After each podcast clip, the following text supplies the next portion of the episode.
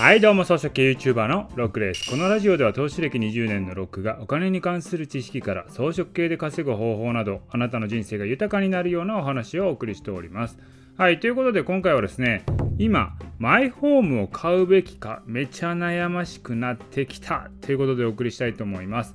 マイホームを買おうと思っている人は判断を急いだ方がいいのかどうなのか心の瀬戸際に来ましたのでこちら聞いていただければなと思います。今ですね長期金利が多少上がっているということもあって住宅ローン金利の固定金利はちょっと上がっていってるんですよ。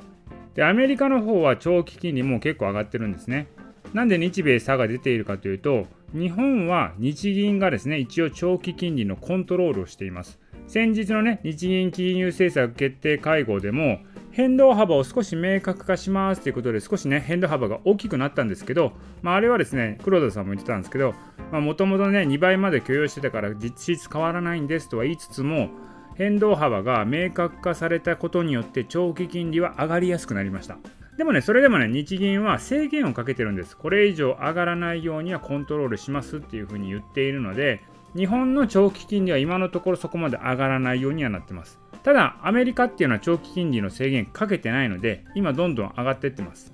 でまあここ12年はですね日本の長期金利っていうのはねこれ以上上がらないところまあ制限があるんで日銀もですね上がらないようにはするんですけど23年後にはですよ長期金利は上がり出すかもしれない。要は日銀が制限を解除するかもしれないと。そうなるとですね住宅ローン金利も上がっていくことになるんですよね。でまあ変動金利はまだ上がらないかもしれないんですけども変動金利自体はですねあのローン支払い中にね今度上がっていく可能性がありますからね。じゃあですよ今のうちに家を買って固定金利でローン組んだ方がいいのかということなんですよね。うんでもねこれねそうでもないんですよ。これ何かというと不動産価格自体が今めちゃくちゃ上がってるんですよね。ここ数年は都心を中心にどんどん価格が上がってます。しかもですよコロナになってあの新築のね新築マンションの供給が減っちゃったのでそれもあってやっぱ供給量が減って価格が上昇しているという面もあります。この前ですね私が持ってるあのワンルームマンションあるんですけどこれ査定に出してみたんですね。これ7年前に中古で買ったものなんですけれども査定額聞いたらびっくりですよ。でも本当ね7年前に買った元々の買い値以上になってましたね。で今残債がねあるんですけどその残債の倍ぐらいの価格がついているのでこう売却したらですよ借金もチャラになるわその半分はね手元に残る感じなんですよ。いやーめちゃくちゃ不動産価格上がってるなという感じですね。なのでこのタイミングで家を買ってもね高いんですよ。じゃあ様子見しとこうかなってなるとこれ金利が上がってくっていう話ですよね。これはめちゃくちゃ悩ましいよね。でまあ金利が上がっていく影響ってどれくらいなのかなっていうと例えば3000万円の物件を住宅ローンで借りて例えば住宅ローン 1%35 年で借りたとしましょうよ固定金利。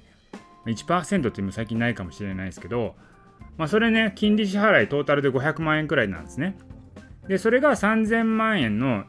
1.1%35 年ローン組んだらどうなるかというと600万円ぐらいになるんですよだから0.1%金利が上がれば支払い金で100万円ぐらい上がる感じですね。まあ、そういう意味だったら不動産価格の方がもっと上がってるんで、まあちょっと様子見してもいいかもしれないですね。